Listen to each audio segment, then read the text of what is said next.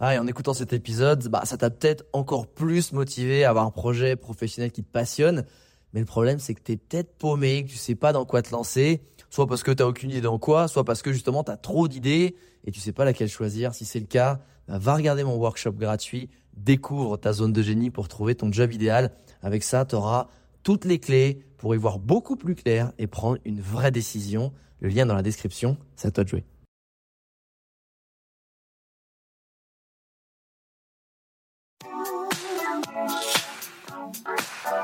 Les Entrepoteurs, c'est le podcast à la cool et sans langue de bois où j'invite un ami entrepreneur à partager tout sur son business. Prends un café et assieds-toi avec nous pour découvrir des infos qui normalement restent entre potes. Le but de ce podcast est de te montrer l'envers du décor de l'entrepreneuriat en toute transparence et honnêteté pour t'apporter un maximum de valeur ajoutée. Ici, on te parlera de productivité, de stratégie pour booster ton business, de création, de management ou encore d'optimisation des process.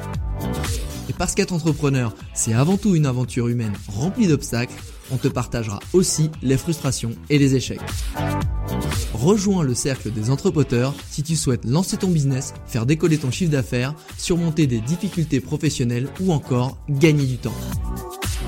Je m'appelle Alex Viseo, je suis coach et conférencier en personal branding et j'aide les entrepreneurs, CEO, freelance, indépendants, sportifs et artistes à promouvoir leurs talents pour se forger une e-réputation forte qui booste leur business.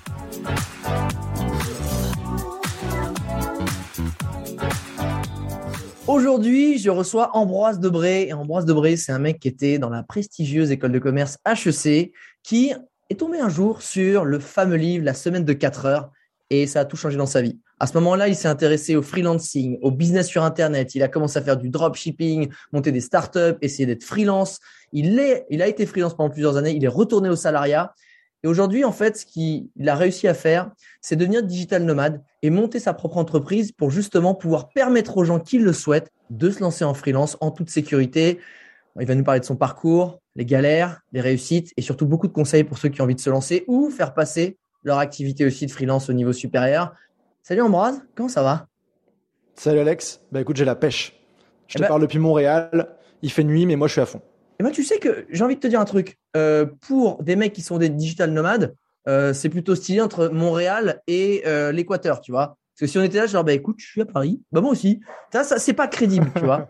Et tu vois, il y a un truc, j'aimerais qu'on rentre tout de suite dans le vif du sujet parce que toi, aujourd'hui, ben, tu aides les gens à se lancer en freelance à travers des formations, mais aussi du coaching. Et attends, tu l'as déjà beaucoup fait. C'est quoi, selon toi, déjà le plus, la plus grosse erreur que les gens ils commettent les plus grosses erreurs que les gens ils commettent quand ils se lancent à leur compte. Et parce qu'il y en a plein qui essayent mais qui n'y arrivent pas. Et c'est quoi les grosses erreurs que tu as vues qui rencontrent ces gens-là?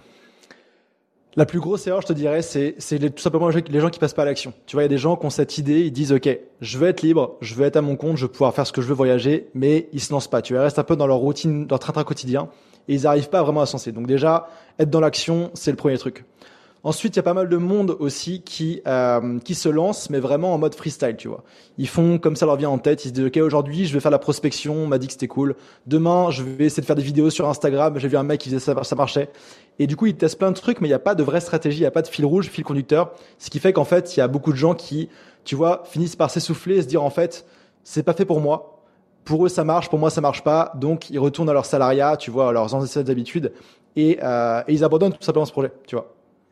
C'est quoi aujourd'hui justement euh, Tu sais, je pense qu'il y en a le Covid, la pandémie a fait que waouh, je suis plus en phase avec mon travail, avec ce que je fais. J'ai envie de me, juste me reconvertir parce que j'ai fait le tour un peu de mon job. C'est quoi les grandes, euh, les grands jobs, les grandes thématiques, les grands secteurs dans lesquels c'est facile de se lancer en freelance? Et la petite mhm. option qu'on aime bien toi et moi et pas mal d'entre nous, la petite option aussi des jobs euh, nomades digital friendly. T'as une liste un peu? Tu peux nous faire un peu un name, un name dropping? Ouais, je vous fais un petit topo. En gros, moi, y a, pour moi, il y a cinq grandes familles de métiers que tu peux faire en tant que freelance à distance. Donc, tu as la famille du marketing digital. Euh, vous imaginez tout ce qui est autour de marketing, pub en ligne, SEO, etc. Deuxième famille, tu as tout ce qui va être euh, programmation, développement, mais aussi genre euh, data analysis, etc. Ça, c'est famille 2. Troisième famille, tout ce qui tourne autour des langues, donc rédaction, traduction, ah, prof de langue, etc. Quatrième famille, tout ce qui est autour de design, audio, vidéo. Et euh, cinquième famille, c'est les métiers qui supportent tout ça en fait. pour tous ces métiers-là, tous ces, ces projets-là, il y a des budgets, il y a des échéances et il faut des gens qui gèrent ça, que ce soit en tant qu'assistant virtuel ou euh, Ah, gestionnaire de projet à distance. chef de projet à distance, etc. Bien sûr, chef, chef de projet opérationnel. Génial. Et quand toi, tu as eu, tu sais, la Bible du nomade digital, bisous, hein, Tim Ferriss, si tu nous écoutes, il y a peu de chance. Salut Tim. Euh, salut Tim. Euh, franchement, tu as changé pas mal de vie quand même. En plus d'être passé millionnaire aussi grâce à ça. Qu'est-ce que, par quoi tu as commencé Et surtout, ça a été quoi les premières erreurs que tu avais Parce que toi, pour le coup, tu es passé à l'action. Mais ça a Mm. été quoi les premières erreurs? Comment tu as tâtonné? Qu'est-ce que les premières années de freelancing Comment ça s'est passé pour toi? Enfin, de freelancing, de, tu sais, de te lancer un peu à ton compte. Ouais, alors moi à la base j'étais en j'étais étudiant quand j'ai la semaine des 4 heures, c'était j'étais entre la deuxième et troisième année HEC, tu vois, j'allais partir en échange en Argentine. Et je lis ça et, euh, et j'ai continué quand même mes études et tout tout ce qu'il fallait, mais j'ai testé plein de trucs à côté, tu vois. Déjà, j'ai pris les options en école de commerce qui qui m'arrangeaient, tu vois, marketing, IT, e-commerce, entrepreneuriat. Et petit à petit aussi, tu vois, j'ai euh, testé un petit peu tout. J'ai d'abord me suis dit OK, gagner ma vie en ligne, Tim Ferriss, il parle dropshipping, etc. Euh, bon, il a commencé comme ça, mais en réalité, c'est pas forcément ça qu'il fait, mais on va le tester quand même. À l'époque, c'était le gros truc. Donc, dropshipping, j'ai testé. Euh, ça a pas tant marché que ça, je t'avouerais. Euh, ensuite, je me suis dit, ok, euh, c'était compliqué, surtout même euh, sur les process de, tu sais, de d'acheminement, de, enfin, tu sais, toute cette structure en fait, de stockage, etc. C'était plus aussi fluide, il n'y avait pas autant d'outils que maintenant. C'est ça, il y avait pas tous les trucs, il fallait négocier avec ton fournisseur, les prix de dropshipping, lui faire comprendre ce que c'était dropshipping, tu vois, c'était pas pas aussi facile. Il y avait Shopify, mais c'était vraiment le tout début du truc, même s'ils sont canadiens à la base, tu vois, c'était pas encore là. Donc j'ai testé, voilà, dropshipping, euh, freelancing, je me suis dit, ok, j'ai quelques compétences que j'ai développées dans mes assos étudiantes, etc., je peux essayer ça. Et donc ça, j'ai trouvé une première mission en, euh, en 2014, en mai 2014, pour aider une startup en community management, puis après j'ai géré des emails, etc. Euh, donc j'ai commencé par ça, tu vois, j'étais payé une misère, hein, j'étais payé euh, 2 euros l'heure, tu vois. Mais 2 euros de l'heure. Ah, Ouais. beau gosse. Ah, voilà, ils ont Parce fait, euh, ils ont fait ouais. une sacrée affaire. Mais, putain, j'allais te poser, euh, j'allais te dire, comment tu fais, tu sais, je pense qu'il y a un gros problème. Moi, je le vois aussi en, en personal branding, en stratégie de création de contenu, d'autant plus parce que là, tu dois mettre en avant ta personne et montrer que tu es crédible Mm. et que tu assumes, tu sais ce que tu fais. Euh, mais même, justement, donc, ceux auxquels ils font face, le gros blocage, c'est le syndrome de l'imposteur. C'est, ouais, je veux être freelance. Mhm. Mais en vrai, j'ai pas 10 ans d'expérience. Mais en vrai, je suis pas assez bon. Mais en vrai, il y en a des meilleurs. Mais en vrai, euh, il y a plein de trucs que je sais pas faire. Comment, qu'est-ce que tu conseilles aux gens? C'est quoi, toi, tes conseils, ton approche, surtout sur le freelancing, pour arriver à se dire, euh, bah, ok, j'ai certains skills, ok, je suis pas parfait, mais je vais surmonter le syndrome de l'imposteur pour au moins arriver à me lancer et choper une mission. Alors après, à deux balles de l'heure, je me dis que le syndrome de l'imposteur, si tu veux, il est vite résorbé. Mais admettons que tu arrives à choper une belle mission à, je sais pas, 100 balles, 150 Ouais, balles, mais- 100 balles de l'heure. Voilà, tu vois, moi je suis aujourd'hui, je suis à 90 euros l'heure, je garde une mission, tu vois, pour rester dans le bain. Euh, T'as toujours un petit peu syndrome imposteur, mais à l'époque, c'est vrai que même 2 euros l'heure, tu vois, quand tu démarres, que t'es étudiant, t'as pas appris le métier, tu sais pas faire grand chose, on va être honnête. Euh, je me suis lancé et en fait, pour moi, c'était soit j'arrive à trouver quelque chose qui permet de gagner ma vie en ligne et donc faire ça, soit j'ai quand même fait des bonnes études, je vais faire un métier un peu plan-plan, tu vois. Je vais faire du marketing dans une grosse boîte chez Yoplait, tu vois, je vais vendre des pots de yaourt, ou alors je vais faire euh, un truc un peu fou, tu vois, j'ai besoin en start-up, mais euh, ce sera pas pareil, tu vois. Je vois, j'ai beaucoup aimé cet exemple de yaourt. Putain, j'ai fait une campagne. Non, mais yogourt, gars, on a upsell euh, les ventes. là. Non, mais pour te, pour te dire, moi j'avais des cours euh, de marketing et tout ça. Euh, j'avais fait le, j'avais fait un, un truc trilingue et l'examen de marketing, c'était de faire de marketing des chaussures pour vaches, s'il te plaît, Des des chaussures pour vaches. pour vaches. Est-ce que c'est un canular ou est-ce que ça existe vraiment? Bah c'était un vrai exercice et je sais que j'avais pas une très très bonne note, tu vois. Parce que tu es végétarien. J'étais pas, c'est ça. J'étais pas inspiré par le truc, tu vois. Quand tu sais ce que tu peux faire à côté, que tu vois d'autres personnes le faire et que toi, sais, tu te dis, ok, je vais quand même continuer le truc, mais ça te parle pas en fait. Quand t'accroches pas, tu vois, ça, ça, ça marche pas. Et donc, bah, de, de, de mettre les trucs en perspective, tu vois, de te dire, ok, je, moi, je veux y arriver, je vais tout faire ce qu'il faut, et aussi de deux, de te dire que comprendre en fait qu'en en faisant, étant dans l'action, etc., c'est pas trop grave, tu vois. Moi, j'avais fait, euh, j'ai fait pas mal de musique, j'ai fait la trompette, euh, j'ai fait la trompette pendant longtemps, tu vois, j'ai fait assez vite des concerts, des trucs comme ça, et tu Dans une sais que tu vas te planter. Dis-moi que tu étais dans une fanfare. J'ai été dans des concerts, des trucs comme ça, ouais. C'est moi qui faisais la Marseillaise pour 14 juillet, tu vois. Voilà, Eh, tu sais quoi? Patriote, beau gosse. c'est ça. Je la fais partout, hein. j'ai ma trompette ici, là. Mais, euh, mais tu vois, quand, quand tu as ce truc, tu dis, tu sais que tu vas te planter, tu t'es déjà planté en, en concert devant des personnes qui te connaissent, etc. Tu dis, ok, je me suis planté, mais est-ce que c'était si grave? Non. Et tu vois, c'est un truc qui m'a permis d'avancer au fur et à mesure dans, dans ça, quoi. Et après, j'ai commencé petit à petit aussi à, dans tous mes tests, à tester de bloguer, faire un blog, tu vois, partager mes articles, etc. Au début, j'avais un peu des, j'ai des potes qui se foutaient de ma gueule, tu vois, qui me disaient, OK, euh, tu blogues sur comment faire du marketing, euh, mec, t'es, t'es étudiant, t'as encore rien fait, etc., etc., tu vois. Mais qu'est-ce que ces gens-là, maintenant, ils... Parce que ça, c'est des, c'est des, t'as pas besoin d'avoir des potes pour qu'il y ait des gens qui se le disent à eux-mêmes. Genre, mec, je suis qui? Enfin, tu sais, ça sert à rien, en vrai je, je, leur dis, je leur disais, les gars, vous avez rien compris à ce que je suis en train de faire, on en reparle dans quelques années. Et on s'en reparle maintenant, tu vois, ils sont, ah ouais, ok, je comprends un peu ce que tu veux faire, j'aurais peut-être dû faire pareil à l'époque, tu vois. Mais alors, justement, quelqu'un qui se lance, euh, qu'est-ce que tu lui dirais, justement, pour passer à l'action? Parce qu'il y a vraiment, tu vois, j'essaie de penser à toutes ces, toutes ces personnes qui, putain, mais je suis, putain, c'est exactement ça, tu vois, je, je suis dans ce blocage. Comment tu arrives à les faire passer à l'action? C'est quoi les petits tips, le, je sais pas, une visualisation, un, je sais pas, un exercice? Il y a quelque chose qui, pour toi, est important pour arriver à, faire le premier pas? Après, on sait que c'est le début de l'aventure, mais c'est quoi le premier pas? Mhm. Premier pas, je te dirais que ton, ton activité devient sérieuse quand tu commences à trouver des clients, tu vois. Si tu fais juste en parler, faire des trucs, mais t'as pas de clients, c'est, c'est pas, c'est pas un business, c'est juste une passion pour l'instant. Et quand tu trouves un client, à, peu importe si c'est à 2 euros de l'heure, même si c'est une mission gratuite de test, etc., tu as un client, tu as un professionnel qui offre un service à une boîte qui en a besoin. Et donc là, tu peux dire, OK, j'ai avancé. Ensuite, T'as déjà fait ça une fois, tu peux le refaire. Tu grossis ton portfolio, tu peux te faire payer de plus en plus, faire des missions aussi de plus en plus cool. On va pas se cacher avec des clients qui t'excitent, pas des, pas des boîtes. Des fois, il y a des missions euh, pas très cool, mais petit à petit, tu fais évoluer ton activité. Mais au moins, t'es dedans, quoi. Chaussures pour vache, c'est fini ça. Je fais plus, je touche plus. Tu fais plus? Franchement, je pense qu'il y avait du potentiel. Tu devrais réfléchir quand même. c'est marrant. En plus, la, mission que j'ai en freelance, c'est ça que j'ai gardé, dans laquelle je m'éclate, tu vois, c'est euh, de gérer le e-commerce d'une, euh, de plusieurs fermes en fait qui vendent, qui vendent de la viande bio autour de Montréal au Québec. Oh. Donc, je suis encore dans la vache, tu vois, mais ah, plus la chaussure. tu, tu, vois comme quoi, cet exercice, il a peut-être pas été inutile parce que tu as peut-être eu des réflexions qui te servent aujourd'hui.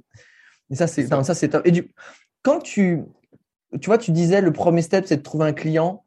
Waouh. Euh, aujourd'hui, selon toi, de tête, c'est quoi les 5, les 3, 4 leviers pour vraiment trouver un client le plus rapidement possible, le plus sainement possible? Euh, Selon toi, tu as quoi à ta disposition quand tu es freelance et finalement quel est le meilleur moyen, quelle est la meilleure approche aussi? Parce que des fois, tu peux dire, bah ouais, tu fais du phoning. Waouh Déjà, on sait que le euh, phoning, c'est pour les mecs, c'est pour les mecs ou les femmes d'ailleurs, on est d'accord, qui sont motivés, qui ont les dents mais l'approche, c'est laquelle, tu vois? Comment tu comment abordes ça? Pour quelqu'un qui veut se lancer, qui n'a pas encore une mission ou très peu, moi, ce que je recommande, c'est de faire ce qu'on appelle le free to fee. C'est-à-dire que tu vas trouver une boîte, euh, quelqu'un que tu peux aider. Tu vas être proactif, tu vas te dire, OK, cette personne-là, elle est dans mon réseau, etc. Voilà sa situation. Quel problème elle pourrait avoir? Et bah, tout simplement les contacter avec des solutions. Tu vois, as déjà pensé à ce que tu allais dire. On en parlait l'autre jour quand on faisait un live, c'est vraiment ce truc de prendre l'action, être, euh, être en contrôle en fait c'est toi qui commence, qui initie la relation, donc tu contrôles aussi la discussion. Et donc, tu vas faire ce, cette mission potentiellement gratuitement pour prouver ta valeur au client. Et par la suite, si tu écoutes bien ses besoins, que tu fais ce que le client, bah, ce qui va vraiment l'aider profondément, tu vas avoir des résultats. Et avec ça, euh, tu peux ensuite trouver une mission, transformer cette mission, cet essai gratuit en mission long terme, bien payée. Et il y a beaucoup de personnes qui ont commencé comme ça. Et tu vois, les premiers clients qu'ils ont aidés, ils restent avec eux pendant des années. Je, je, je, je, suis fan de cette stratégie. Je, la recommande énormément. J'ai beaucoup de rédacs qui bossent avec moi parce que ben, moi, je suis plutôt oral, donc il y a plein d'articles que je, parle. Je fais des briefs, du coup, mmh. j'ai besoin de rédac. Et il y en a plein, en fait, qui, qui, ont commencé à bosser avec nous et qui bossent encore avec nous dans l'équipe parce qu'ils m'ont dit, hey, en fait, j'ai vu des fautes d'orthographe, trop cool ton blog, etc. Vas-y, je t'ai fait les corrections, etc. Et j'ai dit, waouh, proactivité, j'ai rien demandé. Hein. Je, bah, tu, même, il y en a une, je dis, j'ai pas le temps là, je suis en, je suis en trip en ce moment. Si je te file un accès WordPress, tu sais, euh, éditeur, machin, tu, fais pas de problème. Depuis, ça fait euh, quatre ans qu'elle bosse, euh, qu'elle bosse avec nous. Et en fait, tu sais, il y a ce, cette, ce grand conseil de se dire, tu, tu veux tes clients et tu veux en fait que les gens voient ta valeur et du coup, tu veux pouvoir prouver bah, tu sais quoi? Hmm. Propose tes services gratuitement. Parce qu'en fait, c'est sur toi que tu investis, parce que tu auras cette, ce portfolio, cette référence à dire, et défonce-toi. Et ça, c'est euh, Gary Vee, le grand magnat des, réseaux sociaux et d'entrepreneuriat, qui le recommande. Sauf qu'à force de le dire, il y a des euh, centaines et des milliers de personnes qui disent Ouais, moi, je travaille pour toi gratuitement, euh, Gary, pas de problème et tout. Et il dit Mais ces gens-là, je les, je les calcule même pas. Il dit Ceux que je, je, potentiellement, je jette un peu un œil, c'est ceux qui, qui, arrivent et qui, qui m'envoient dans des choses qui sont déjà concrètes et dans l'action. C'est-à-dire, hey Gary, je t'ai fait une petite pastille audio, que tu avais fait une conférence et je t'ai fait des gifs, etc. Et voilà, ce que j'ai fait. Tiens, cadeau, profites-en. Et en mm. fait, ça, c'est ce qu'on appelle du partenariat no lose. C'est-à-dire que de toute façon, la personne, quand tu lui envoies, elle a rien à perdre. Parce qu'il y a du win-win. Mm. Tu me fais ça et moi je te fais ça. Tu sais, il y a une espèce d'équilibre, on essaie de trouver l'équilibre. Là, c'est, man, tu bosses avec moi, regarde, déjà, ça c'est cadeau. T'as rien à perdre de toute façon, t'aimes pas, tu me le dis, t'aimes bien, on peut continuer. Et t'imagines, tu fais ça, Gary Vee, il ne serait-ce qu'il le publie quelque part. Tu dis, bah voilà, ce truc de Gary Vee, c'est moi qui l'ai fait. Et je j'ai bossé avec Gary Vee, tu vois. Exactement. Et les, clients d'après, ils sont pas obligés de savoir que tu as fait ça gratuitement, que c'était un test. Complètement. Mais tu l'as fait, ça a été publié, ça a été apprécié.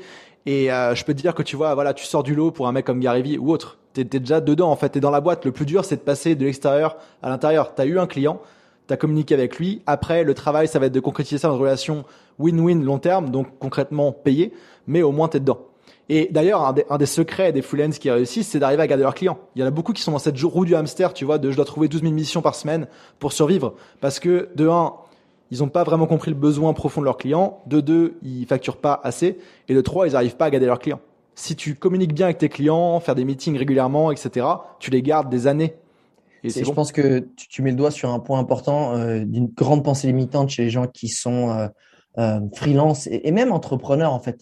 Euh, tu sais, dans l'entrepreneuriat, on dit il faut que tu construises des CFL, des Customer for Life. Mais en gros, quelqu'un qui mm. rentre dans ton univers, il faut qu'en gros, il achète chacun de tes produits parce que tu l'as fait tellement kiffer, tu l'as tellement chouchouté, tu as tellement fait toujours le petit extra mile, tu as toujours été, à, tu vois, à l'écoute de ses besoins que c'est chez toi qui va acheter. Et c'est, je crois, financièrement et en termes d'énergie et de temps, c'est trois fois plus dur d'aller chercher un nouveau client, mais je te parle même dans le e-commerce, etc., que de refaire racheter un produit à un client existant. Et là où tu as entièrement mm. raison, c'est qu'effectivement, les freelances, ils sont dans cette course perpétuelle à trouver des clients. Mais man, trouve-toi trois, quatre clients qui remplissent ta grille, engage-toi sur plusieurs mois, etc. Essaie de, les inscrire dans un truc où vraiment eux, ils se sentent. Finalement, tu es comme un membre de la boîte à temps partiel. Et si tu as plusieurs temps partiels, et en plus, tu essaies de faire euh, des taux horaires qui te payent quasiment un temps plein à chaque fois, tu peux faire des sacrés budgets. Et surtout, c'est clair. Tu résous le plus grand problème des freelances aujourd'hui. C'est, comme tu dis, trouver, euh, trouver des clients trouver des mmh. clients. Pour toi, c'est pardon, mais encore une fois, je reviens là-dessus. C'est quoi les grands leviers aujourd'hui, les grandes possibilités de, de, trouver des clients? Tu sais, il y en a qui se mettent beaucoup. Je, vais sur Malte, je vais sur Upwork. Mmh. Euh, c'est quoi euh, pour toi les Je sais peut-être que tu fais. Ouais, ouais, c'est pas mal, mais en vrai, voilà. C'est quoi les grands leviers? Ah, mais tu, vois ce qu'on qu'on vient de se dire avant la, la, technique du free to fee. Ça, tu as déjà le, le, potentiel, il est là. Tu as déjà un réseau, peu importe ce que tu fait comme étude ou qui est ton réseau, qui sont tes amis, ta famille, etc. Ton réseau, il est là. Tu as juste à t'annoncer en tant que freelance et dire je fais ça. Et euh, la plupart des freelance qui utilisent bien ces deux concepts-là, ils trouvent leur, client, premier client en quelques semaines. Alors oui, c'est des clients tests, mais après, le truc, c'est les transformer, d'avoir la suite dans les idées, de toujours en fait les conseiller sur la suite. Et là, tu deviens, comme tu disais, partenaire stratégique. Tu n'es plus juste un prestataire qui fait euh, un logo, etc. Et, et, les plateformes, en fait, le truc, c'est que t'es pas en contrôle. Euh, t'es pas en contrôle. C'est souvent des missions court terme sur les plateformes. Mettons, euh, Alex, demain, tu veux, euh, t'as un truc hyper urgent, tu veux que quelqu'un te fasse un site dans une technologie particulière. Tu vas aller sur Malte, tu dis, ok, j'ai une mission, clac, c'est fait. Après, t'en as plus besoin, tu vois. Alors que si tu trouves les missions par tes propres leviers, donc ton réseau, ou après, quand tu es plus avancé, de la prospection ou de la création de contenu, Là, tu es en contrôle. Et là, euh, la personne veut vraiment bosser avec toi. Tu vois, ton réseau, ils te connaissent ou tu es dans le réseau d'un ami à eux, etc. Et là, tu n'as plus cette question de devoir convaincre, te vendre les tarifs. La personne, elle veut bosser avec toi. Elle sait que tu es la bonne personne. Tu le prouves à travers tout ce que tu fais. Et euh, ça, c'est aussi la partie personal branding. J'imagine qu'on arrive, qu'on arrive là. J'allais te dire, je fais écoute. Euh, non, mais dans l'idée, c'est vrai que c'est ça qui est puissant. C'est te dire, personal branding, c'est pas que poster sur les réseaux. C'est ce que les gens ils disent quand t'es pas là, en fait. En gros, c'est Jeff Bezos, qui, qui, Bezos qui, qui résume ça, mais c'est en gros, c'est ta réputation. C'est la réputation, ce que les gens ils vont dire parce que quand on te recommande, c'est-à-dire que mm. la personne qui te recommande met sa propre réputation en jeu. Moi, je l'avais déjà vécu une fois, j'avais un appel d'offres de mon j'étais sur un appel d'offres de mon ancienne société et moi dans ma tête, je me dis oh, à l'appel d'offres mon pote, les doigts dans le nez, deux des trois personnes dans le jury pour euh, choisir le, le, le prestataire, c'était des anciens collègues potes à WAM. Donc autant te dire que je me suis dit Ouh, mais c'était l'enfer. Et jamais tu fais vivre ce qu'ils m'ont fait vivre à un prestat. Ils, ils m'ont pressurisé, ils m'ont fait, ils me parlaient pas bien et tout, mais parce qu'en fait, les gens savaient que j'étais leur pote. Du coup, ils se mettent, ils mettent leur image, leur responsabilité en jeu. Donc, si toi, tu arrives à mm. faire assez kiffer les gens pour que derrière, ils, aient une image de toi, genre waouh, mais dis-toi que eux, ça va dans un effet négatif comme un effet positif. Ouais, tu connais pas un mec? Si, je connais un mec. Et du coup, les gens, ils vont être valorisés, genre, ah putain, le mec, il a plein de contacts, il connaît les bonnes personnes, etc. Et de savoir que toi, mm. tu es la bonne personne pour X ou Y, et que les gens savent te recommander et que les gens sont contents, bah, la personne qui t'a recommandé, elle se mettra bien auprès de la personne parce qu'elle aura trouvé une solution pour elle. Donc c'est un cercle vertueux ou vicieux. Et ça, le personal branding, bah, c'est à la fois comme du réseau un peu à l'ancienne, un bouche à oreille, et c'est à la fois aussi évidemment sur la stratégie de création de contenu et le bénéfice. Euh, et après, j'arrête mon monologue. Mais le grand bénéfice, c'est de se dire, bah, en fait, je veux, bosser avec Ambroise, en fait. Ah, il est 20% plus cher, 30% plus cher. Ouais, mais en fait, euh, en fait, c'est avec lui que je veux bosser. J'aime son univers, j'aime sa façon d'être, j'aime son lifestyle. Et c'est un petit peu, tu sais, pour prendre un parallèle que, que j'aime beaucoup, puisque c'est des professions que je vais, enfin, que moi, que je respecte énormément, des artisans. Tu es en train, euh, tu veux refaire ta cuisine, et on sait que la cuisine, c'est galère avec le parquet, il faut tout refaire, etc. Tu sais, tu vas passer, tu vas mettre un gros budget. Ça fait mal, ça va durer du temps, etc. Et tu sais qu'il y a toujours des merdes dans les travaux. Tu le sais. Mais s'il y a un pote qui te recommande quelqu'un, ou si même tu as déjà eu des travaux avec un artisan à qui ça s'est bien passé, tu vas pas demander un devis moins cher ou un truc comme ça. Tu vas dire, lui, je veux lui. Je veux lui parce que je suis rassuré. Et en fait, c'est tout, tout le grand bénéfice du personal branding, de trouver des clients, c'est que les clients n'aient pas peur de travailler avec toi. Ils soient en mm. confiance, ils se disent, je sais que ça va bien se passer. Et si je pense, c'est là la clé. Et c'est clair. On rebalance la question, comment on fait quand on est freelance? Quelles sont les clés quand on est freelance pour mettre son client vraiment en confiance et que la prestation, le service, se, mm. passe en mode genre, Ambroise, c'est un killer. C'est quoi pour toi les, vrais, les grands points, surtout pas négligés, surtout quand peut-être on est débutant ou à l'inverse, on a de l'expérience, mais on n'arrive pas à faire passer son, activité. Comme tu dis, tu, galères à trouver des mm. clients. Ok, bah, je vais te répondre deux, deux trucs principaux. Le premier, c'est euh, déjà ta communication client, même avant qu'il soit client. Donc même quand quelqu'un discute avec toi ou te dit tiens, je te contacte pour ça, être hyper clean, hyper carré, ça va poser les bonnes questions et orienter la discussion vers le bon truc. Ensuite, en général, si tout se passe bien, si tu vois qu'il y a un, un, fit, tu vas réserver un appel avec la personne. Et là, c'est pareil, ça, c'est, c'est faut être pro. C'est un appel, tu vois, tu t'installes un peu comme on, fait là, tu vois, tu as un bon son, tu as un bon fond, etc. Tout est ok, tout est clean. Tu poses les bonnes questions pour comprendre vraiment les besoins de ton client, pas ce qu'il t'a dit qu'il voulait, mais ce que tu comprends vraiment de sa boîte, ce qui, ce qui lui fait peur, euh, c'est quoi le budget, c'est quoi les échéances, c'est quoi qui le stresse lui. Ensuite, tu fais une proposition canon avec, ouais, moi j'ai un modèle de proposition qui convertit trois fois sur quatre. Tu vois, je l'ai peaufiné au fur et à mesure des années avec euh, mon branding, le branding client, les étapes psychologiques, c'est du copywriting aussi pour le convaincre. Génial. Avec différents choix, différents choix d'options de, pour bosser ensemble, différentes phases étape par étape. Et ensuite, il y a quelques relances à faire en général ou, voilà. Et puis euh, si c'est bon, contrat aussi, tu vois, hyper pro. Et, euh, et après, tu, tu, comme tu, tu définis comment tu communiques. Donc moi, en général, je recommande de faire un meeting par semaine avec le client pour faire un recap de ce qui s'est fait la semaine passée, faire le point des, des chiffres, etc. Si, au besoin, valider les choses et ensuite préparer la prochaine semaine, tu vois. Et avec ça, tu avances, tu es toujours au contact et il n'y a aucun risque qu'il y, ait, y a un problème sur le rendu final parce que tu as été avec le client tout le long. Tu le sauras assez vite. Et donc, tu préserves la relation, tu peux déceler s'il y a des tensions, etc. et vendre le prochain service ou continuer.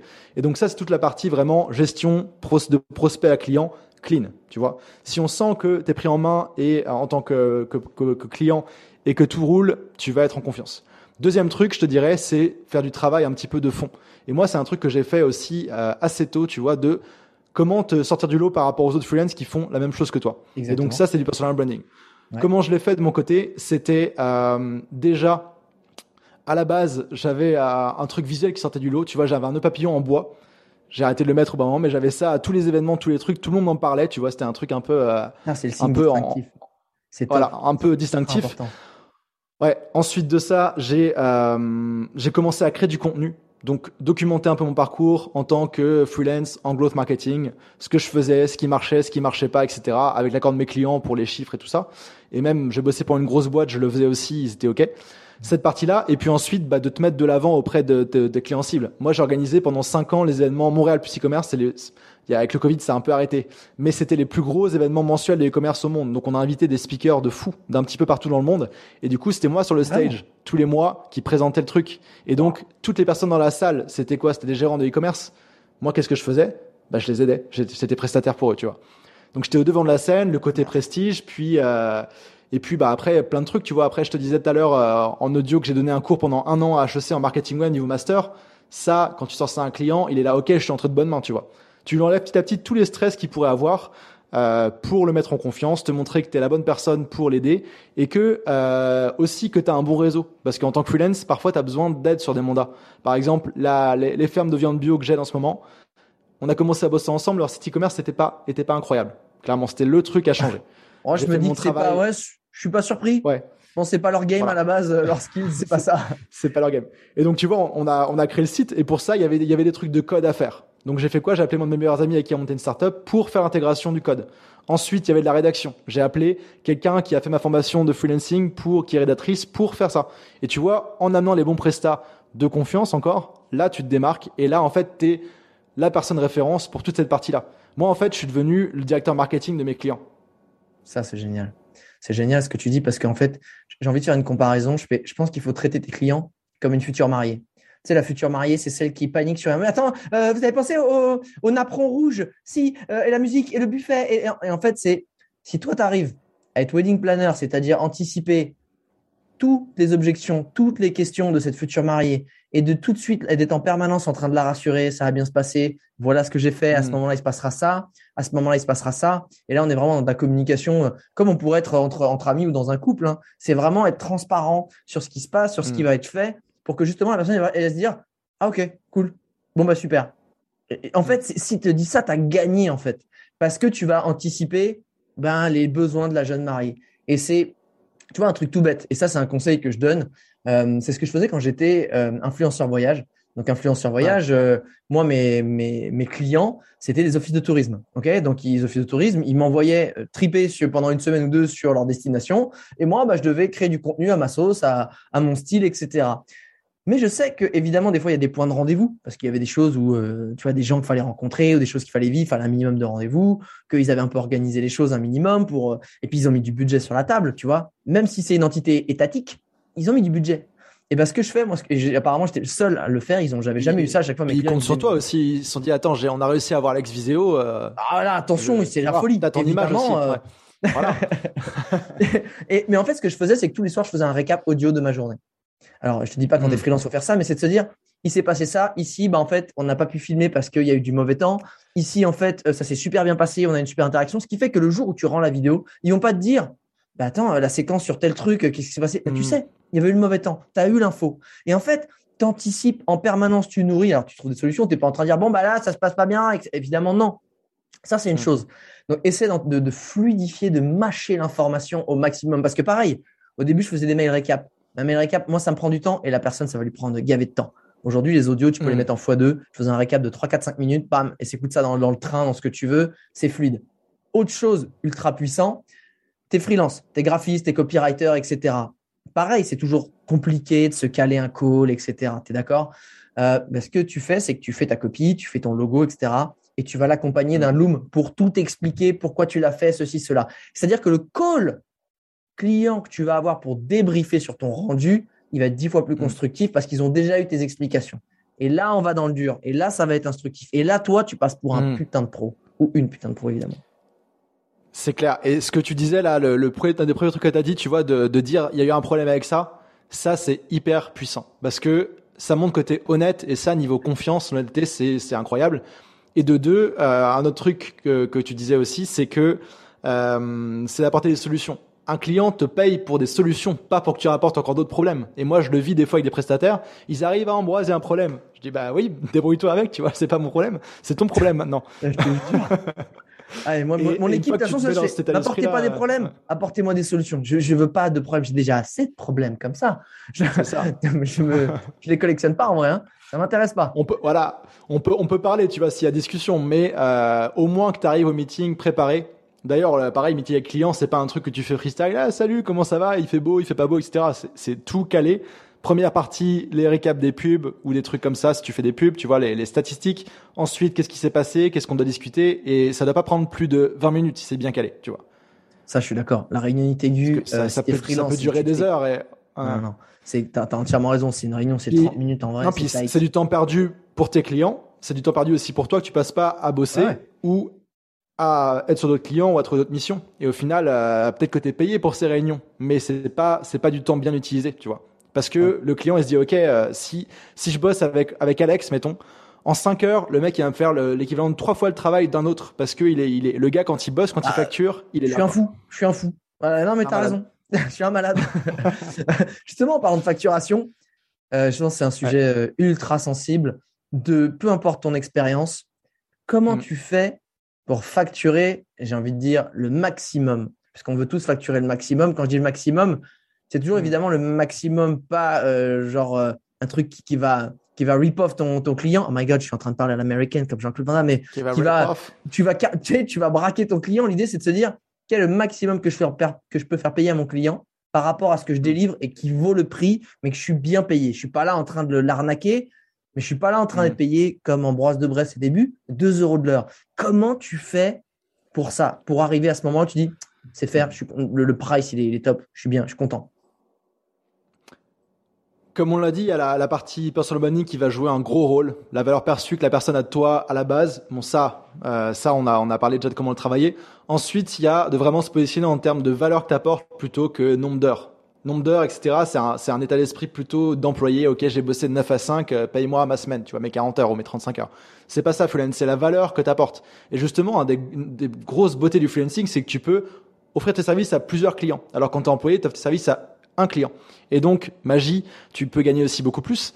Et pour optimiser ton, tes tarifs, en fait, c'est vraiment positionner en termes de valeur. Par exemple, les, les fermes à qui je travaille, euh, je gère toute la partie e-commerce, donc euh, optimisation du site, publicité, email marketing, etc.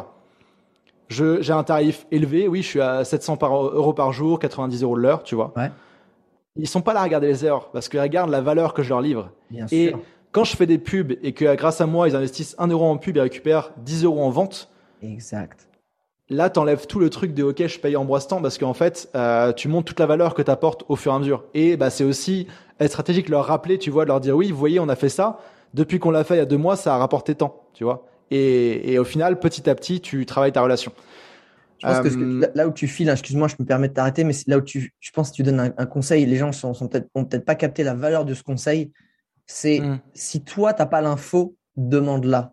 Parce que ça, c'est de la valeur. C'est-à-dire, tu es copywriter, tu es graphiste, etc. Est-ce que je peux avoir vos taux de conversion? Est-ce que je peux avoir les avoir maintenant? Euh, Tu n'es pas là pour ah être intrusif, là pour te dire, OK, moi, je, veux savoir aussi la valeur de mon travail. Est-ce que c'est cool? Est -ce que... Parce que toi, même si tu as fini le site, toi, après, tu peux t'en servir comme testimonial, des choses comme ça. Quand ils reviennent te voir, tu peux dire, hé les gars, mm. vous avez vu, vous avez, vous avez fait euh, plus 20% en termes de euh, transfo, taux de transfo sur bah, la page de vente parce que j'ai fait un UX qui était beaucoup mieux, tu vois. Ça, ça revient en fait à vraiment comprendre la situation de ton client. Et ton client, la plupart du temps, c'est une boîte. Donc une boîte, qu'est-ce que ça veut? Euh, Faire plus d'argent. Après, il faut voir la personne à qui tu parles dans la boîte, son rôle précisément. Mais concrètement, pour une boîte, un freelance, c'est un, est un investissement. Donc il faut que tu sois un investissement rentable et que tu puisses l'amener. Il y a des gens qui disent oui, mais ok, c'est cool pour toi en marketing, tu peux dire, euh, tu as dépensé des pubs, ça remet de l'argent. En design, comment on fait? Bah, il y a des stats qui existent, tu vois. Comme sur le personal branding, c'est assez dur à estimer, mais il y a des stats qui existent, tu peux les trouver, tu peux trouver des exemples et montrer en fait. Et, euh, et un truc important aussi sur la partie tarif, on parle de tarif, combien tu factures, mais il y a aussi facturer et se faire payer, tu vois. Et là, il y a aussi tout plein, plein, de, plein de freelance qui ont des mauvaises aventures, y compris moi. Ah. J'ai un client que j'ai euh, j'ai attaqué en justice il y a quelques années qui m'a pas payé. Et d'ailleurs, c'est toujours pas fini, j'ai abandonné parce que c'était trop long, mais qui me doit 4500 dollars, tu vois. Ah ouais Parce que, mais c'était, c'était, bon, il m'a pas payé, mais c'était aussi ma faute, j'aurais pu le prévenir, tu vois. Et depuis, j'ai mis en place des trucs pour pas que ça arrive, tu vois. C'est-à-dire que maintenant, bah déjà, te faire payer un, un acompte avant la mission. tu commences pas tant que tu pas fait payer 50%, ou même maintenant, moi, je me fais payer mon mois avant de l'avoir fait. Ça, c'est assez cool. Et du coup, en fait, tu t'es fait prêt, payer pour travailler avant, quoi. Tu vas. Et il y, a, y, a, plus de problème. Si jamais tu arrêtes au client, avec le client, bah, t'es déjà payé pour ça. Euh, de, en tout cas, faire un acompte, je dirais, de au moins, au moins 25% si vous pouvez tenter l'entièreté ou la moitié. Au moins, t'as déjà, voilà. Et tant que t'as pas été payé, t'avances pas, ou alors tu livres pas le site. Ma sœur, elle fait, elle est web designer tant qu'elle n'a pas reçu le montant total du paiement, elle a les codes, elle contrôle et elle est honnête, tu vois, mais genre, faut pas, faut pas se foutre de ta gueule. Il y a des gens qui Il y a tout qui est down, j'ai tout bloqué. Alors, qu'est-ce qu'on fait maintenant Voilà mon RIB. Sans tomber dans le truc des agences qui ont le contrôle complet, tu vois, même après tout ça. Mais, euh, mais vraiment, te faire respecter là-dessus parce que moi, je l'ai vécu, tu vois. Et aujourd'hui, euh, bon, j'en parle, on en rit, tu vois, genre, j'ai pas été payé, etc. Mais à l'époque, je peux te dire que quand j'étais en train de monter ma startup et que c'était ma seule source de revenus à côté, euh, ça m'a mis dans la merde et, euh, et je voulais plus que ça arrive. Et tu vois, au fur et à mesure de tout ça, j'ai développé des réflexes, des mécanismes, une méthode en fait qui permet que tu pas toutes ces erreurs-là dans ton activité et qui te permet de, bah voilà, de, d'éviter tout ça parce que je veux pas que d'autres gens vivent ça. C'est pour ça que je me suis lancé là-dedans aussi à aider les personnes. Je, je trouve ça trop cool. tu vois, c'est là où tu comprends euh, aussi la valeur d'une formation en ligne. C'est-à-dire que là, on dissémine plein de conseils, mais effectivement, wow, c'est en plus c'est des conseils qui peuvent s'oublier assez rapidement, perdre des réflexes. Quand tu as une formation mmh. en ligne, c'est aussi tous les tiroirs dont tu as besoin au moment où tu en as besoin, on t'emmène d'un point à un point B rapidement. Et c'est pas oublier des petits détails qui coûtent cher. Comme tu dis, c'est un truc con. Tu as parlé de contrat tout à l'heure. comment on fait un contrat en vrai, mec? C'est l'enfer. Moi, j'ai un, moi, j'ai un template que j'ai. De quoi? Voilà. Moi, j'ai un modèle que j'ai fait évoluer au fur et à mesure qui est béton, aussi bien sur le paiement que les dates, que la communication, que tout ça. Et ça, bah voilà, tu vois, si, si tu faut que tu fasses toi-même quand tu as un client, déjà, tu as un client, tu es un peu stressé, tu as le syndrome de l'imposteur, etc. Si tu dois te dire, merde, j'ai pas de contrat, je suis stressé, j'ai pas de devis. Ouais, je sais pas lui demander, j'ai pas demandé d'acompte. Et là, tu te fais, euh, ah, tu te fais violer en général. ou pire, moi, le, client que j'ai poursuivi, là, qui m'a pas payé, c'était lui qui avait fait le contrat. C'était un contrat. Oh, c'est génial. Alors, non, j'ai pas... mon contrat, tu vois. Et en fait, était marqué qu'il devait le payer lui. Et ça, c'est magnifique. c'est ça. Donc, ça, c'est pareil. Être proactif prends le contrôle de ta proposition, de ton devis, de ton contrat, de tout ça. C'est à toi de prendre en main. Sinon, euh, tu risques de te faire avoir. Combien J'aimerais qu'on arrive sur du pratico-pratique. Combien de, de pas, pas, en termes de prix, mais justement en termes, euh, tu sais, d'horaire, de, temps de travail. Je pense qu'il y a aussi une légende urbaine. Bon, hmm. on dit souvent les entrepreneurs, c'est des gens qui ont quitté le salariat pour arrêter de pouvoir travailler 40 heures et pouvoir en travailler 80 derrière.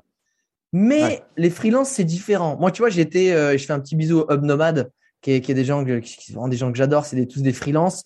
J'ai passé un mois en co-living euh, avec eux dans une grosse baraque à Osgore tout le mois de juin. Et je sais qu'en fait, ce que j'ai adoré, c'est que eux, ils sont là pour dire, je fais ma mission le plus efficacement et le plus rapidement possible pour pouvoir ensuite aller à la plage et aller surfer. L'entrepreneur, mm. c'est plus comment lui, il va gouacher de malade pour investir sur après 5, 10 ans et se dire, bah, moi, j'ai même plus à travailler dans 10 ans parce qu'il y a des choses qui tournent, mmh. etc.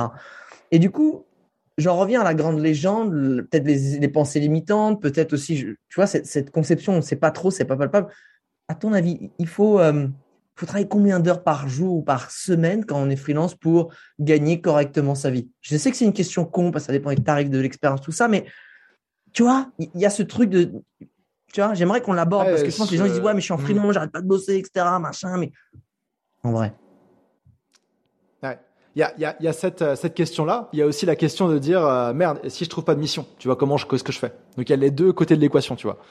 Le pas trouver de mission, on a, on a parlé de pas mal de trucs pour en, pour en trouver, en tout cas se lancer. Euh, et ça, c'est le sujet principal. Mais c'est vrai que le côté, ok, concrètement, combien de temps je vais bosser? Est-ce que j'ai un client qui va m'appeler à 23 heures avec un bug sur le site et je vais passer ma nuit, tu vois? Ça, tout ça, ça, ça, se, ça se cadre. Et après, c'est vrai, comme tu disais, en termes de levier, le tarif, il est, euh, il est hyper important. Parce que euh, il y a beaucoup de freelance qui, avec les bons outils, les bons arguments, euh, le bon professionnalisme, pourraient du jour au lendemain doubler leur tarif. Je dis ça clairement. Et j'ai publié, j'ai fait, j'ai publié un truc tout à l'heure un petit peu, un petit peu clash, tu vois, c'est que si un client te dit oui tout de suite quand tu proposes qu'un un devis, c'est que t'as, as laissé de l'argent sur la table. T'as pas, il avait peut-être trois fois plus de budget en tête que ce que tu as dit. Donc c'est se former en négociation, etc. Et tu peux arriver à des, des, des trucs assez incroyables. J'ai un pote à moi, c'est Julien, un Québécois qui, est, qui bossait en agence en développeur front-end. Le mec, aujourd'hui, devine combien il gagne par mois en freelance. Oh, c'est un truc sale, vraiment? Genre 10K 10K hmm, Plus? Non. 25 hmm. Plus. Plus? Ah ouais, Ah non, d'accord, ça commence à être sympa. Ah ouais, non, c'est bien. Donc le, gars, le gars, il est payé. Il m'a écrit tout à l'heure sur WhatsApp euh, parce que je vais l'inviter pour euh, pour. Il bossait de moi, je pars en vacances deux ans. Ciao. le, gars, il est payé. Il se fait payer 48 000 dollars US par mois pour être freelance. Ok? Et là, il vise de passer à 100 000 dollars par mois. Il dit c'est pas assez. Euh, j'ai un peu stagné, tu vois. Mais donc, alors, donc il y a des effets de levier énormes sur des sur des, des, des mêmes métiers que des personnes se font payer beaucoup moins, tu vois. Mais est-ce qu'il travaille plus Est-ce qu'il va chercher des plus gros clients? Est-ce qu'il sait c'est quoi là le, le, comment il sans donner son secret à lui puisque chacun voilà mais ouais. une piste. File-nous un indice. Un indice. Il bosse avec des boîtes qui ont de l'argent de 1 de 2 c'est une machine de productivité. Je pense que ah. en, allez, en une heure, il fait ce qu'un autre développeur formé et compétent, tu vois, fait en 4 ou 5. Parce qu'il a automatisé plein de trucs, il a automatisé plein, de- plein de trucs, tu vois, les, les, les check-in et tout ça. C'est, et voilà. Ça, et puis aussi, il s'arrange pour euh, pouvoir être libre, il est nomade. Tu vois, là, en ce moment, je sais plus où il est, il est à Riga, je crois, il était au Mexique euh, avant, il était à Lisbonne, il bouge.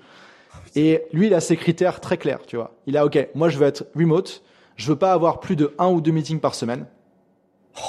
Et non, c'est ça. euh, voilà mon tarif. Et si vous voulez pas, bah il y a, il y, a, y a telle boîte qui veut me payer autant. Donc euh, faites un choix, tu vois. Et, euh, et ça marche. Et voilà, il bosse avec des boîtes aux, euh, aux US, lui dans son cas. Et il a une façon de les, de les trouver. Et même c'est eux qui les comptent, c'est c'est les boîtes. qui Ouais, mais après, c'est ça, tu en vois, fait.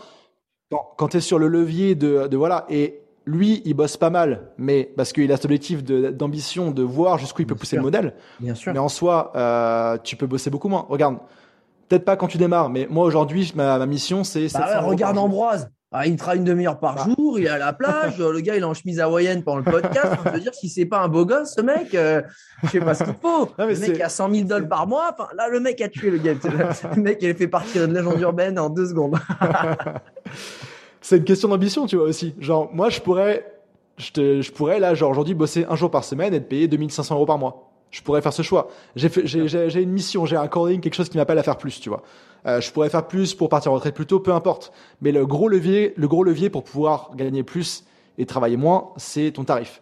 Et pour ça, il n'y a pas de secret. Il faut enlever tous les, tous les blocages que tu peux avoir par rapport à l'argent, aux ventes, à la négociation, te mettre dedans, te former, tu vois. Et ça, euh, ça c'est hyper puissant comme truc pour, euh, pour changer ta vie du jour au lendemain. Et d'ailleurs, on parle, on parle de tarif.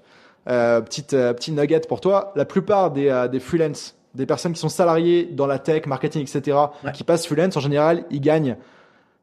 bah, Il y a 90% et quelques qui gagnent plus que ce qui est employé, mais moi je peux te dire qu'il y en a beaucoup qui gagnent 2, 3, 4, 5 fois plus que quand ils étaient employés pour la même chose, tu vois, Ah. avec moins de stress selon leurs conditions.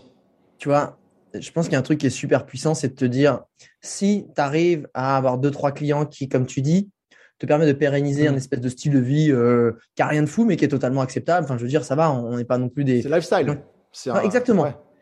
C'est grâce à ces gens-là que derrière, tu vas pouvoir te dire, il y a une nouvelle mission. C'est quoi? Vas-y, je triple mon tarif. Je teste. Parce qu'en fait, je pense que la pensée limitante, c'est dire, je veux pas que les gens le prennent mal. En fait, si tu dis, si tu avais une mission que tu facturais, je sais pas, 300, et que tout à coup, tu la factures 1200. Mais en fait, à aucun moment, la personne, elle est forcée. À aucun moment, en fait, euh, elle a le couteau sous la gorge et tu lui craches à la gueule, tu lui dis, écoute, Non, puis on peut, 1200. on peut parler, quoi. C'est, pas Oui, forcément. la c'est une vérité, on peut parler. Ambroise, Ouais. franchement, c'est, tu viens à la maison, franchement, on en discute. On en discute. Mais vrai. non, mais en fait, c'est ça. Il faut arrêter de croire que de donner un super gros tarif, c'est manquer de respect à quelqu'un. Personne te force à. Mm. Enfin, les, les- les clients ne sont pas forcés à prendre le, le tarif que tu leur proposes. Et surtout, c'est ça. Dès que tu as verrouillé, je dirais, tes charges et que tu es à peu près bien, la prochaine Mm. mission, le prochain devis, il faut avoir entre guillemets les ovaires ou les couilles en fonction de qui tu es pour justement dire, tu sais quoi, je vais aller chercher 30, 50% de plus, 60, doubler, tripler. Et en fait, tu verras, tu verras la réaction. Il y en a, ils vont peut-être pas bouger, ils vont dire, oh, ok, c'est un peu cher. Tu descends un Mhm. petit peu. Et en fait, tu auras doublé. Et en fait, c'est ça, c'est de se dire, un, t'insultes personne et tu forces personne. Hmm. Et surtout si c'est fait avec professionnalisme, comme tu le disais, de façon carrée, etc. etc. Ouais. Deux. Le- Pour reprendre ton pote euh, qui a un peu niqué le game, quand même, on va pas se le cacher, on lui fait un gros bisou parce que lui, c'est notre star. Euh, en fait, une fois, j'ai vu un schéma. Si tu veux quelque chose de super bon et super rapidement livré, un travail de qualité, c'est là où Mm. c'est le plus cher. Quelqu'un qui construit une maison en deux semaines, nickel, versus un mec qui construit une maison en six mois, qui tu payes le plus cher? Le mec qui te fait ça en deux semaines. Hmm. Et en fait, c'est de se dire, parfois, il faut le voir comme ça. Tu dis, ouais, moi, je vous facture euh, 800, 1000, 2000, 2000 euros la journée. Sauf que moi, cette mission-là, la plupart des gens, ben, ils vont la faire en trois semaines. Moi, je vous la fais en dix jours. Ah, ok. Donc, vous gagnez de l'argent, en fait. Ah, ok. Et je m'engage à ça. Et c'est comme ça qu'il faut voir. C'est comment tu fais pour faire les choses le plus efficacement possible, le plus rapidement possible, le plus pro. Mm. Et à partir de là, ben, ton prix, c'est plus un prix unitaire, c'est un prix de rapidité et d'efficacité. Quand tu as vu ça comme ça et que tu fais comprendre à ton client, tu, Mm. ben, en fait, tout le monde a, tout le monde a gagné. Ouais, le, le, le prix, c'est juste un accord sur, c'est un accord entre deux personnes, tu vois. Si tu remontes, il y a, y a, y a assez longtemps, euh, je voulais ton le fameux ring light d'aujourd'hui, ok? Je pourrais te dire, je t'offre, je t'offre trois coquillages pour ça. Si t'as un mec et si tu dis non, euh, il y a lui qui m'a proposé six coquillages, tu vois. Bah, c'est vrai que là, je voulais te dire que t'es pas très honnête parce que l'autre, ouais, il m'a filé trois cacahuètes et deux coquillages. C'est ton deal est pas dingue. Mais bon. C'est ça. Mais tu vois, quand tu, là, on parle d'argent, tout de suite, il y a des émotions attachées, mais quand tu sépares ça, en fait, c'est, c'est, c'est juste transactionnel. C'est, c'est une estimation de la valeur de ce que tu peux apporter. Et si l'avoir fait ta mission en 10 jours plutôt que 3 semaines, bah, finalement, ils peuvent passer à la radio à tel truc euh, qui aurait été trop tard avec l'autre prestat, etc. Il y a plein d'avantages à côté, tu vois. En fait, je dirais que c'est, si tu sais pas, tu sauras pas. Hmm. Et, évidemment, et il te, non, non, mais je, je, je te couper, mais c'est vraiment ça, c'est de se dire, tu sais, tu auras toujours ce doute. Et si je pouvais facturer, ben essaye. Évidemment, c'est compliqué de le faire quand tu te lances ou quand il faut payer les factures, etc. Mais il y a un moment, en fait, ça vaut le coup. Ça vaut le coup parce que si ça passe, tu as besoin peut-être, pour gagner la même somme d'argent de deux fois moins de clients, de travailler deux fois moins. Et peut-être que toi, ce que tu veux, c'est pas gagner deux fois plus, c'est avoir deux fois plus de mm. temps pour toi parce que tu es maman, tu vois, ou t'es papa au foyer. Et que, et comme tu dis, toi, ce que tu veux, c'est avoir du temps pour faire des choses qui, qui te nourrissent plus. Parce qu'il n'y a pas, mm. la notion d'argent n'est pas la notion de quantité croissante c'est la notion aussi de se dire qu'est-ce que ça me laisse? À quoi je dis oui, à quoi je dis non? Mm. Et, c'est ça. qui est, c'est ça qui est pour moi euh, qui est, ultra puissant.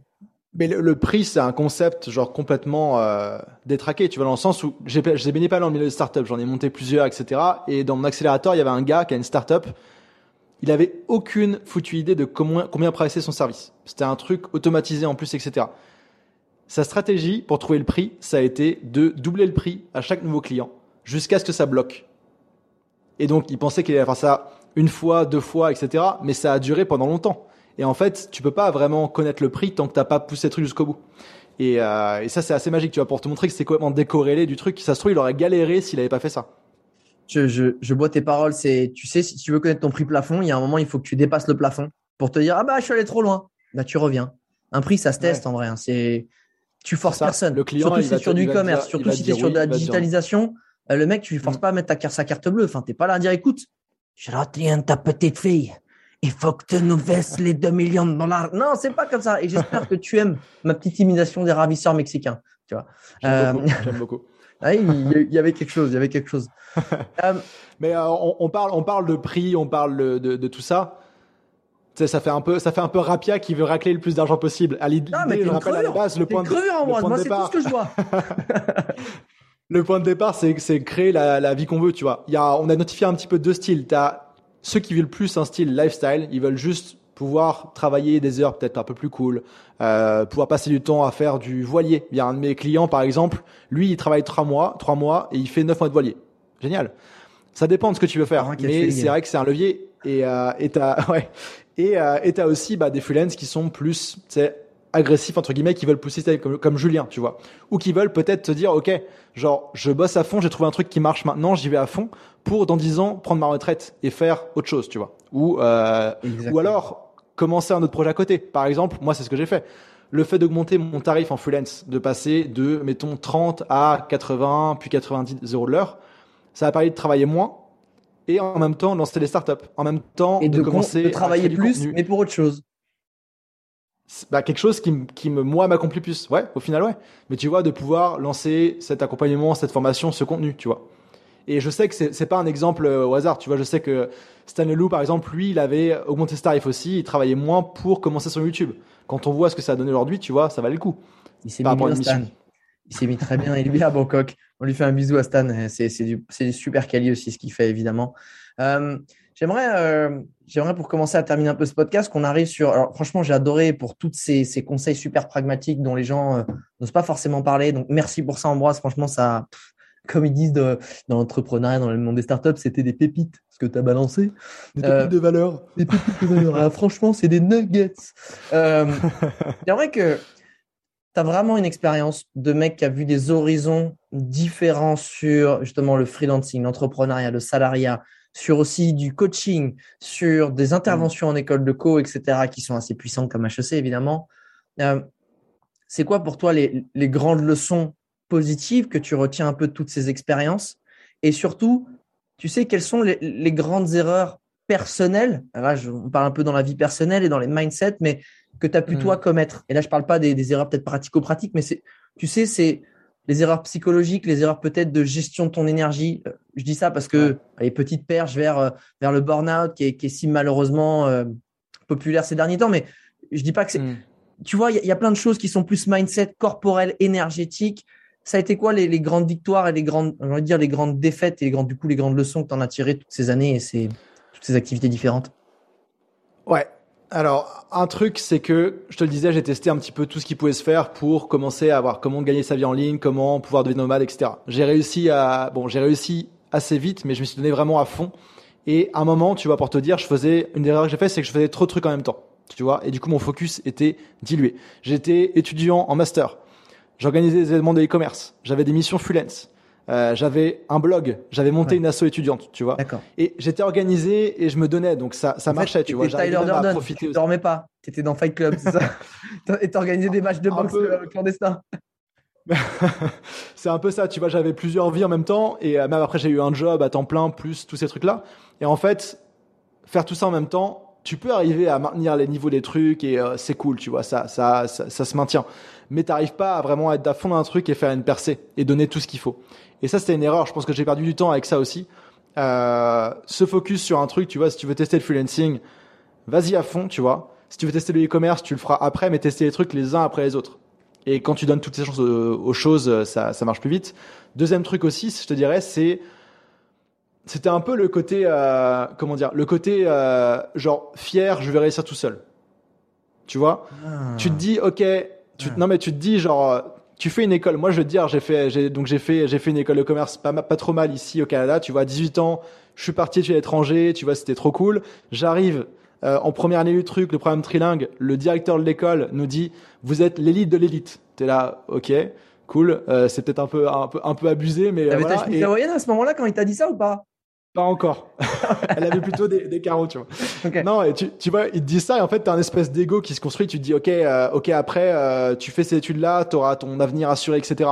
Ce qu'il disait entre parenthèses, c'est que si tu fais compta, t'es es bien, tu vois. Au Québec, euh, la moitié des gens qui font HEC, ils font compta après, ils ont une vie toute tracée, bien ah payée et tout. Ok. Ouais. Et donc, en gros, c'était ça un peu le message derrière. Et tu prends un peu ce, ce, je sais pas, ce genre de confiance en toi, tu commences à créer des trucs, etc. Et en fait, je te disais fierté parce que je voulais vraiment réussir par moi-même, tu vois. Je voulais réussir tous les trucs, je, je copiais les stratégies d'autres personnes, j'essayais des trucs, etc. Et en fait, le moment où, euh, tu sais, j'étais lancé en freelance, j'avais des missions cool, tu vois, j'étais payé, euh, je, pouvais, je pouvais en vivre, tu vois.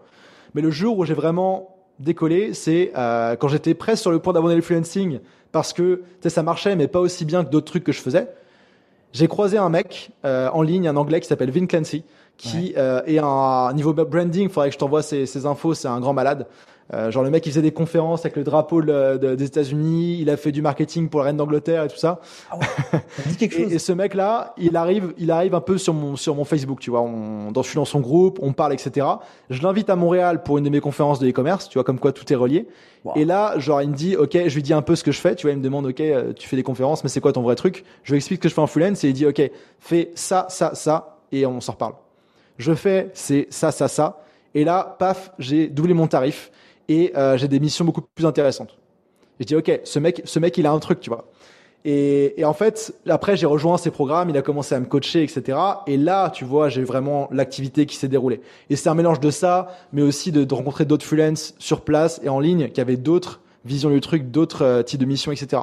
Et en fait, au fur et à mesure de tout ça, bah, d'avoir été chercher cette aide-là, de l'avoir accepté, c'était, euh, c'était le plus beau truc que j'ai pu faire parce que ça a permis d'être freelance à un bon niveau et ensuite de faire tous mes projets que je voulais, de continuer à tester les startups, tout ça, etc. Ça a marché, euh, ça a marché aussi, tu vois. Et pour aujourd'hui me dire, ok, j'ai en fait, j'ai en prenant le recul, j'ai créé une méthode avec tous ces trucs-là.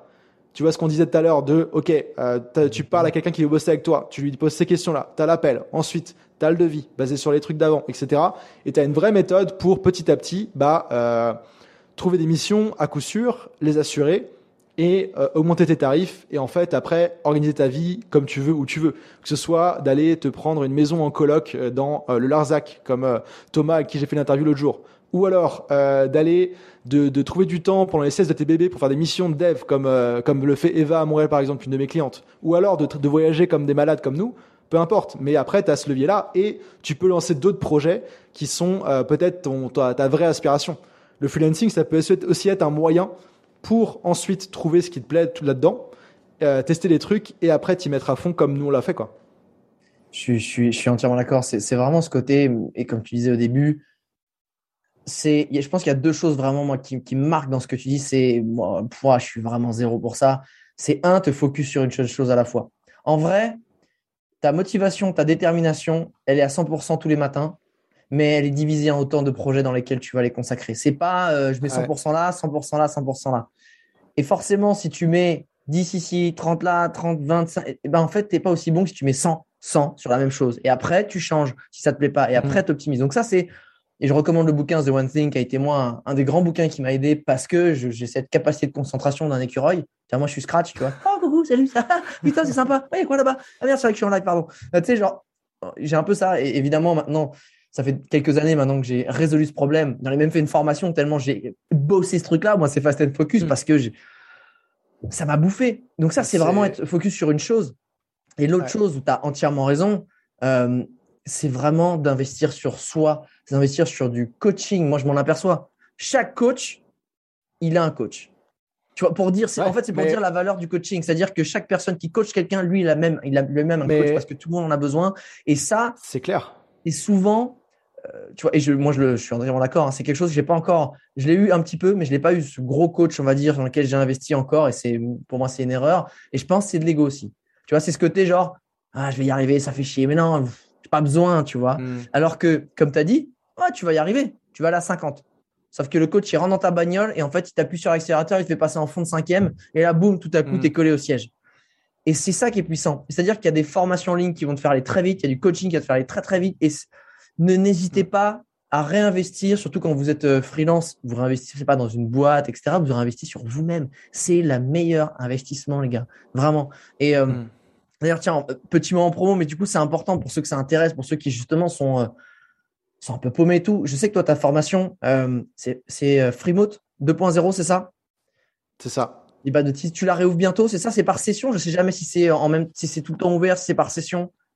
Je l'ouvre par session, mais c'est aussi dispo entre les deux en, me contactant. ouais, en fait, ça, c'est Freemode 2.0, c'est la deuxième version, après deux ans en fait, de, euh, de cette méthode que j'ai créée et que j'ai enseignée aujourd'hui à plus de 150 personnes pour valider sa voix, commencer à définir son activité, et ça c'est un truc euh, en continu, trouver ses premiers clients et les suivants, augmenter ses tarifs, et en fait faire tout ce qu'on a dit pendant, pendant ce podcast, mais en, en x10 avec l'assurance que tu as tout ce qu'il te faut. Dès que tu as une question, un problème, tu l'as. Et, euh, et c'est en freelance, je te dirais que investir sur toi, soit c'est important, peu importe le domaine, mais en freelance, si aujourd'hui, tu vois, t'as pas, t'as pas de mission parce que tu as cet ego que tu essaies de débrouiller tout seul, c'est des missions que t'es pas payé, tu vois. Et c'est de l'expérience que tu peux pas facturer à tes clients, ah. augmenter ton tarif, etc. Donc en fait, dans, dans, dans, dans, le monde dans lequel on est, ne pas investir sur soi, c'est euh, perdre, de l'argent en fait. Ouais, ouais. Alors c'est difficile à s'imaginer comme ça, ok, c'est beau ce que tu dis, mais. Oui, parce que en vrai, c'est toujours pareil. C'est comme dans la pub, on prend un truc un peu bête et méchant. Si tu mets 1000 balles de pub, mais ça t'a rapporté 1100 mm. balles. En vrai, tu as gagné 100 balles. Tu n'as pas dépensé 1000, tu as gagné 100. Et si par exemple, tu dépenses, je mm. je sais pas, 4000 euros pour ta formation, elle n'est pas à 4000 euros, je crois, non Elle n'est pas, 4000 euros. encore Il eh, faut doubler à chaque fois. Hein. non. mais si, justement on s'inscrit sur ta formation et que derrière tu peux doubler ou tripler tes tarifs ou avoir plus de clients, mm. ben en fait, tu n'as pas payé une formation. Tu as gagné X, tu vois. Et, c'est, et, évidemment, c'est, quelque chose que et, surtout, il y a un truc qui est puissant, moi je le vois. Ça, tu vois, là on parle un petit peu, c'est important, euh, peu importe, soit dans les formations, les trucs, trouvez-vous votre tribu, trouvez-vous des gens dans lesquels pouvez-vous, tu sais, un cercle.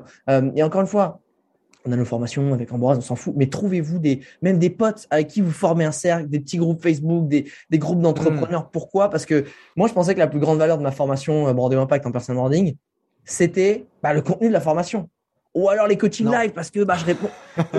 en fait, c'est la communauté. la puissance, en fait, des gens qui se soutiennent, qui se sentent plus seuls, qui se sentent compris par les autres, qui ont les mêmes problèmes, qui se soutiennent parce que, ben, hey, t'es au fin fond du Larzac.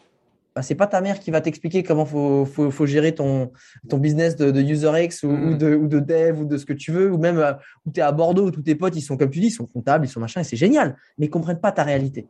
Entourez-vous. Ça, c'est un autre conseil. Focussez-vous sur une chose, misez sur vous, n'hésitez euh, vraiment pas et surtout euh, entourez-vous. Moi, je sais que là, bah, en ce moment, ouais, c'est en ce moment, c'est moi, c'est mon gros besoin. Là, tu vois, je me suis, j'avais besoin de repartir en vadrouille parce que ça, ça me dérange. Mais là, tu vois, je sens de nouveau qu'il faut que je me repose quelque part où je serai entouré de mes potes entrepreneurs. En fait, c'est pas tant qu'ils soient entrepreneurs, c'est qu'ils soient dans le même état d'esprit, qu'ils apprécient les mêmes choses et qu'ils comprennent, entre guillemets, mes problèmes et mes réussites. Et ça, ça a vraiment pas de valeur. Si tu es freelance tout seul dans ton appart à Paris, même si tu cartonnes, putain, de pas pouvoir partager tes victoires, dire à un pote, putain, c'est trop cool, nan, qui va te comprendre. Ouah, je te jure, mm. tu laisses, c'est pas de l'argent que tu es sur la table, c'est du bonheur. Franchement, c'est du bonheur que tu es sur la table parce que tu, ça se partage.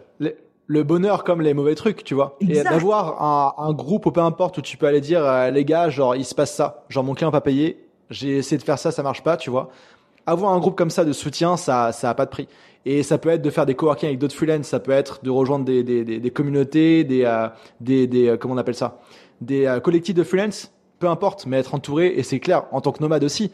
Moi, je, j'adore voyager partout dans un endroit un peu paumé. Tu vois, j'ai été à cet j'ai été au, au fin fond des Açores, tu vois, tout seul. Euh, Là, j'ai été à, j'ai été à Tenerife, il y avait pas grand monde cet été.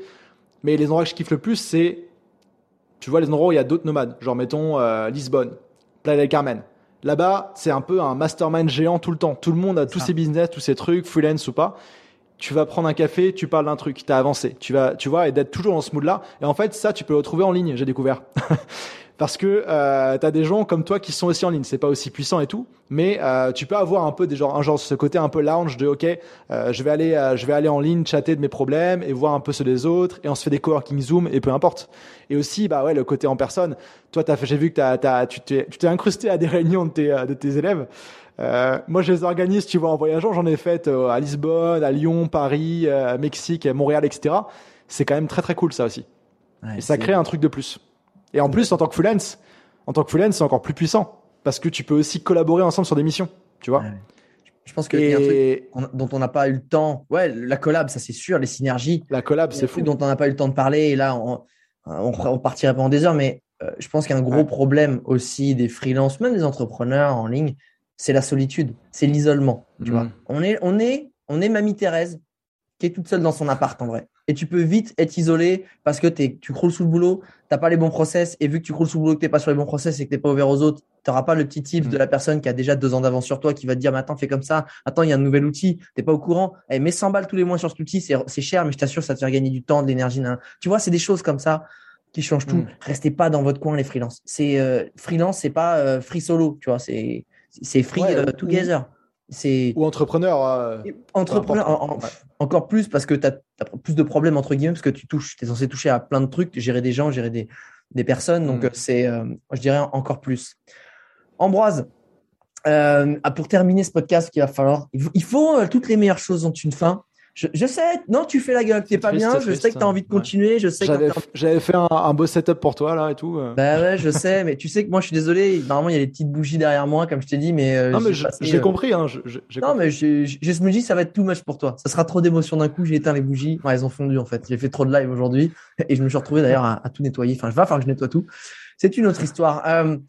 pour vraiment terminer ce podcast, s'il y a ton meilleur pote qui vient te voir et qui dit Putain, Ambroise, en c'est, génial ce que tu fais. Je, là, je, je sais pas, je suis, je suis un G, j'ai envie de me lancer en freelance, je, je, sais pas quoi faire. Si tu avais un conseil à lui donner, tu es autour d'un café, c'est ton meilleur pote, qu'est-ce que tu lui dis? Est-ce que tu le dissuades? Est-ce que tu le, est-ce que tu l'encourages? C'est quoi la phrase? La phrase, si tu devais résumer un conseil en une phrase que tu lui dirais? Une phrase, c'est chaud. Hein. Quand tu as un programme de je sais pas combien d'heures là-dessus et que tu fais ça depuis deux ans, mais euh, c'est quoi ta punchline? Ah, il faut balancer une punchline. La, punchline, je te dirais, c'est vas-y, parce que même si ça marche pas, le pire qui peut t'arriver, c'est de rester au point de départ où t'en es maintenant avec ton job. Oh, j'ai envie de jouer le jeu de rôle. Ouais, mais attends, Ambroise, j'ai une bonne situation. Est-ce que je vais pas retrouver mon job? Là, c'est quand même cool. J'ai 10 ans d'ancienneté. Si je me plante quand même. Si tu plantes quoi? Tu, pourras, tu, retournes à tu retournes là où t'en étais?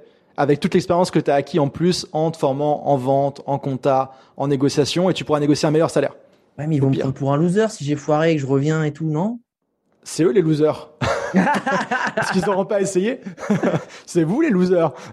non, c'est eux les losers parce qu'ils n'auront pas essayé. Et toi, si ça, si ça te chatouille, si ça te démange, c'est que tu as besoin de le faire, tu vois. Et en plus, le, ce qui est cool, c'est que tu peux le faire à côté. Tu as besoin de tout quitter, de tout lâcher pour le faire. Elle est puissante cette phrase. C'est que tu as besoin de le faire. Et tu sais quoi? Hmm. Il y a rien de pire qu'une vie où tu vis avec des regrets. Et si, et machin. Et tu sais qu'elle se lancer dans le freelancing, eh, c'est pas comme te couper un bras, hein. En vrai, euh, le bras, il va repousser. En vrai, c'est Ah, okay, faire pousser un troisième bras. Ouais, exactement. exactement. Non, mais c'est ce mais... En fait, c'est comme quand tu déménages. Ouais, je déménage à Montréal. Ah, en fait, c'est pas la destination finale. Genre, tu peux revenir là où tu étais, tu peux même partir dans une autre ville. C'est-à-dire que si tu vas en freelance, tu peux faire ça trois mois, six mm. mois, un an, deux ans. Tu sais quoi, tu as besoin de stabilité? Reprends un job. Rien n'est définitif dans la vie, surtout actuellement. Donc, si, si ça te démange, c'est que tu en as mm. besoin. Il faut que tu ailles trouver une réponse, peu importe laquelle c'est, selon moi. C'est clair. tu peux tout faire. Tu peux, même, tu peux même changer de métier si tu veux. Mais arrête, tu vois, il y, a des gens qui scrollent sur Instagram toute la journée à regarder les gens de ce qu'ils voudraient faire, voyager, peu importe. Passe ce temps-là à taper des trucs, à écrire à des clients plutôt que scroller, tu vois. Ce sera plus productif et bon. je pense que la question est vite répondue. C'est la phrase du, film humanitaire que, j'avais fait avec Loris. La dernière phrase, c'est la plus petite des actions sera toujours plus utile que la plus belle des intentions. Et, ça, c'est. Et d'ailleurs, euh, ouais. Et d'ailleurs, là, vous êtes à la fin de ce podcast, ceux qui sont arrivés jusqu'au bout. Genre, faites un truc là juste après. Prenez-vous 10 minutes pour juste dire faire faire votre prochain truc. Que ce soit d'écrire à votre ancien boss parce que vous pourrez une mission, de poster sur votre sur votre LinkedIn dire euh, je me lance en freelance, un truc, un truc hyper facile, mais faites quelque chose et au moins vous êtes lancé. Et ça se trouve, tout ce qu'il faut pour commencer. Des freelances qui sont déjà en train de nous écouter, qui sont lancés, mais qui vont, tu sais quoi, qui vont démarcher un client et qui vont leur envoyer un, devis bien sale qui est doublé par rapport euh, à leur, à leur. Euh, fais-le dans le vent. Ça va t'entraîner à dire putain, j'ai appuyé sur le bouton. Allez hop, c'est parti. Tant pis, je ne réponds pas même si Souvent, souvent les, trucs comme ça, les, trucs où tu trembles pour appuyer sur le bouton, c'est les trucs les plus importants. Bien sûr, tu sors de ta zone de confort, forcément, ça fait flipper. Bah, ouais, il y, a quelque chose. Ambroise, je te remercie beaucoup pour toutes ces nuggets et toutes ces pépites euh, d'informations. Vraiment, merci pour ton temps, merci pour toute cette expérience parce que tu en as une sacrée, tu as une sacrée vie, mon pote, et ça, c'est super inspirant. Merci à toi, merci à ta chemise hawaïenne. Euh, J'aimerais Merci pour l'invitation. Pour le setup, bah, il, rond. ah non, c'est exactement. Mais pour tous ceux qui veulent effectivement retrouver, se lancer en freelance, avoir des tips, monter en puissance dans leur, dans leur activité de freelance, vous pouvez retrouver la, la formation d'Ambroise, bah, c'est Freemode 2.0 euh, directement sur son compte, Ambroise Debré. Mais euh, évidemment, je suis toujours là pour vous simplifier la vie. Sinon, il y a le lien qui est dans la description du podcast. Vous aurez toutes ces coordonnées, le lien pour la formation ou tout simplement le suivre sur ses réseaux parce qu'il file aussi plein d'infos. Merci pour ça. Et euh, évidemment, chaque petite dédicace ou petit feedback du podcast est toujours très apprécié. Ambroise, je te remercie. Bonne ouverture de ta formation. Bon trip encore une fois et bon séjour à Montréal parce que tu es pour quelques temps pour le moment. Et je te dis à très vite. Yes, merci pour tout Alex, c'était top. Avec grand plaisir. Ciao.